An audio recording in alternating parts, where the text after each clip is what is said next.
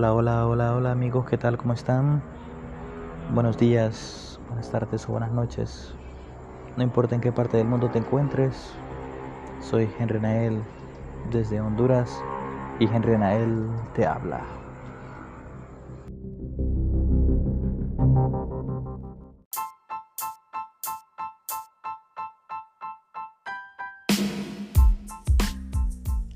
También queremos agradecer a nuestros patrocinadores.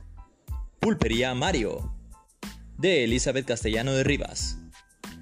Barbería El Mago, de Mariano Jiménez.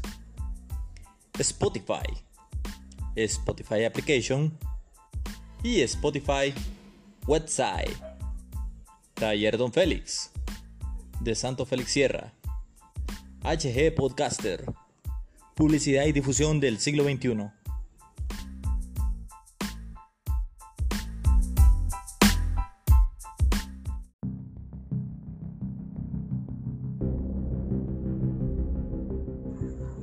Hola, hola mis amigos, ¿qué tal? ¿Cómo están? En esta parte del mundo es 22 de febrero del 2022. Espero que no sean supersticiosos o algo por el estilo por haber dicho esta frase o por haber este concatenado estas eh, coincidencias de día y de año. En esta vez quiero contarles algo que sucedió, eh, bueno, una anécdota que un amigo me contó eh, cuando yo estaba en la zona norte, allá estaba trabajando, la zona norte de mi país, Honduras, claro.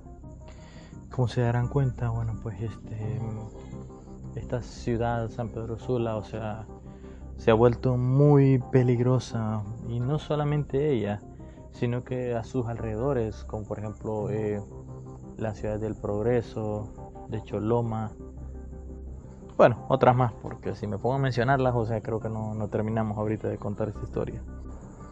Algunos de los que son choferes o conductores o buceros, bueno, pues este, tal vez se identifiquen con esta historia.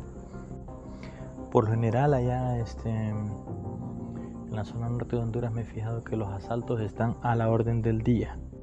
Pero algo que me llama la atención es que la gente eh, al final no les interesa, no les importa la gente va escuchando sus audios, música, videos, este, van con los audífonos, inclusive cuando van al trabajo en un transporte público.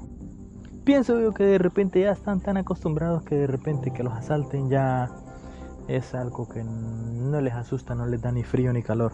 Ahora cuando yo vivía en Tegucigalpa, la capital de Honduras, oh, la cosa es mucho peor uno tenía que esconderse los celulares, hasta esos celulares bien baratos. Tenía que escondérselos uno para que de repente eh, no se los robaran. Yo entiendo y mucha gente comprende que de repente la situación económica del país, bueno, no es que ha estado tan favorable para muchos. Y estas personas de repente, algunos, eh, claro, o sea, ellos siempre van preparados para cualquier cosa, lo que les suceda. Puede ser que estas personas de repente, no sé, tengan una necesidad, tengan a alguien enfermo, familiar, eh, necesiten comprar una medicina, algo, no sé. Miren, no hay problema, uno les puede dar este, el reloj, la cartera, el celular, bueno, cosas de valor. No hay ningún problema, o sea, si hacen eso tranquilamente, ok. No, o sea, no pasa mucho. Tal vez la persona que te quiera asaltar en ese momento, eh, tal vez él no, no, no quiera hacerlo, pero de repente siente la necesidad. Ahora, si te siguen apuntando con un arma, o sea, claro, es lógico, mejor entregar las cosas sin ningún problema. Pero si tú ya les has entregado todo, todo, tu cartera, tu reloj, tu celular, bueno, pues tus cosas de valor, todo, y esta persona de repente te sigue apuntando, lo único que tienes que entregarle es tu vida. Y es algo que de repente mmm, no muchos van a querer entregar la vida. Entonces ahí uno es donde viene y tiene que ser más inteligente, dialogar y decir, bueno, pues mira, este, ya te di todo, no tengo nada. O sea, uno tiene que ser más inteligente. Y si crees de que tienes la posibilidad de defenderte, defiéndete. Eso sí, si estás bien seguro. Si no, te recomiendo que no lo hagas.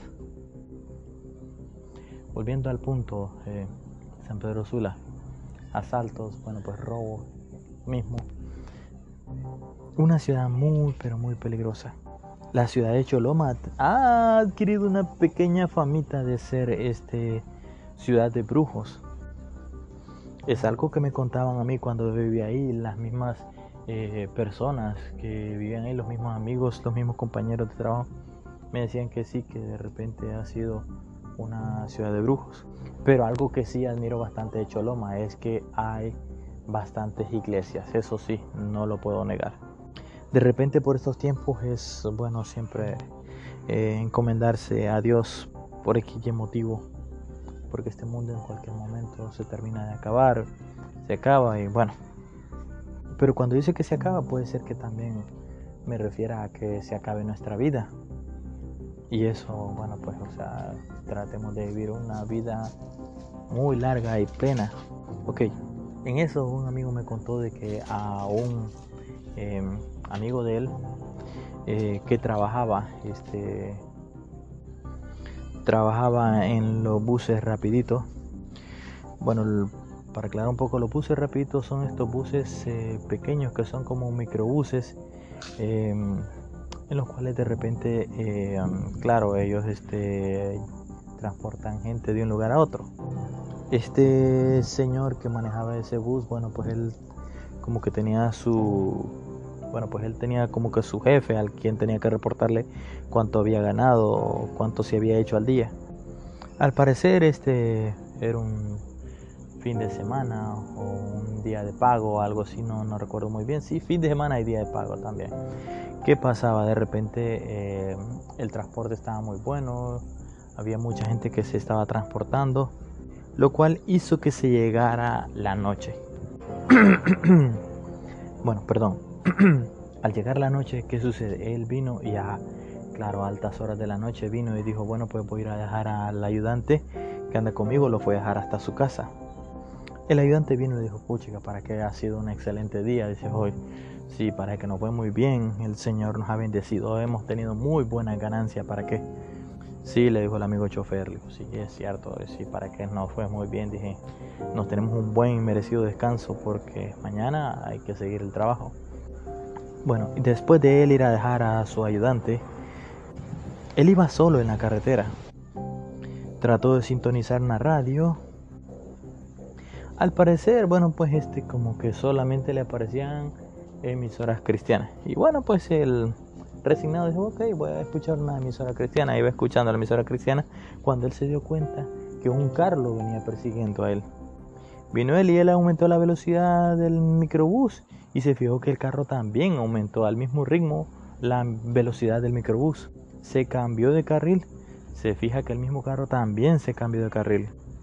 Dio una vuelta en la rotonda y se fija él que también el mismo carro dio vuelta en la rotonda miró otra rotonda más adelante y también hizo la vuelta en U en la rotonda y el mismo carro también hizo la vuelta en U en la rotonda.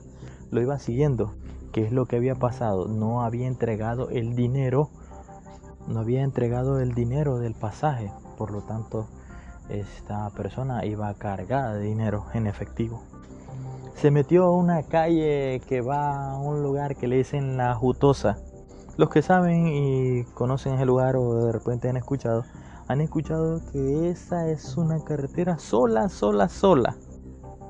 Entonces dicen que de repente llegó hasta donde él iba a llegar, ¿va? porque parece que él ahí vivía. Y las personas, claro, empezaron a asaltarle. Bueno, sí, bueno, no, no lo asaltaron del todo. Lo que pasa es que al verlo de que él este, corría más, o sea, se bajó del carro, ellos también se bajaron del carro y empezaron a dispararle. Los vecinos al escuchar los disparos también este, se asustaron y empezaron a ver qué es lo que estaba pasando. Pensaron que era la policía que estaba agarrando eh, a algunos ladrones o asesinos o no sé lo que era, pero era al revés, más bien. Los malhechores estaban asaltando, estaban disparándole al persona que andaba manejando el microbús. Bueno, al parecer él se metió a su casa y desde su casa, claro, él este, llamó a la policía y bueno, pues la policía en un efectivo eh, llamado acudió a su auxilio. Y sí, la policía pudo espantar a los malhechores. No los pudieron atrapar, pero sí los pudieron espantar. Como se imaginarán, la policía empezando a hacer preguntas, ¿verdad? Para eh, conseguir pistas y ver qué es lo que sucedía, por qué del objetivo. Él les contó de que de repente les habían hecho muy buenas ganancias, entonces claro, eh, no había podido reportarle a su jefe el dinero. Y después la policía le preguntó, bueno, pues y eh, al muchacho que balearon, y el chofer les dijo, bueno, pues yo realmente yo venía solo. la policía un poco así como que molesta les dijo, bueno, aquí este, los vecinos están diciendo de que había una persona a la cual balearon. Que de hecho esta persona recibió los balazos por usted. Esta persona, eh, cuando le estaban disparando a usted, esta persona como que se interpuso, iba detrás de usted corriendo y a esta persona sí la balearon. Señor oficial, le respondió el señor bucero, mira, eh, yo iba yo solo y sí me dispararon, pero este, yo no mira a nadie que se metió a defenderme. Pero toda la gente de ahí, de la comunidad, le decía que sí, que le habían disparado a alguien, que esta persona iba herida y bueno, pues y que esta persona prácticamente esta persona protegió a, a él que le habían disparado. Empezaron a buscar huellas y empezaron a buscar rastros de sangre y solo encontraron las huellas de quien lo quería asaltar y de él. No habían huellas de otras personas más, ni rastros de sangre ni nada por el estilo. Pero habían muchos testigos que decían que sí miraron de que a alguien balacearon, pero no se encontraba ni el cuerpo, no se encontraba nada. Después alguien les dijo, bueno, creo que Dios le mandó un ángel esta persona para que se interpusiera entre los balazos de los malhechores y él. Todo el mundo se quedó asustado porque realmente sí vieron a dos personas correr, a dos personas que iban huyendo de los malhechores. Entonces el chofer del bus, microbús, miró para arriba y dijo, bueno, pues gracias Señor por haberme salvado la vida. En conclusión, esta persona para que se la vio, como dicen aquí, de a grosso modo se la vio a palitos se la vio muy fea, muy difícil, muy negra. No sé cómo le dicen en su comunidad este tipo de frases, pero de que se la vio difícil porque lo iban a saltar, se la vio muy difícil y posiblemente hasta podía hasta perder su vida. Y gracias a Dios no la perdió. Entonces la pregunta es, ¿y quién era entonces el balaseado? ¿Por qué no apareció el cuerpo? ¿Por qué no aparecieron ni rastros de sangre ni huellas? Todo el mundo piensa ahí en esa comunidad que Dios le mandó un ángel para salvarlo, un ángel que recibió todas las balas. ¿Usted qué piensa? ¿Será que esa gente miró el doble? ¿Todos habrán visto lo mismo? Bueno, esta es una historia urbana que se da mucho en Choloma Cortés. Bueno, amigas y amigos, esto es todo por hoy. Soy Henry Nael. Que Dios te bendiga. Hasta la próxima. Chao, chao.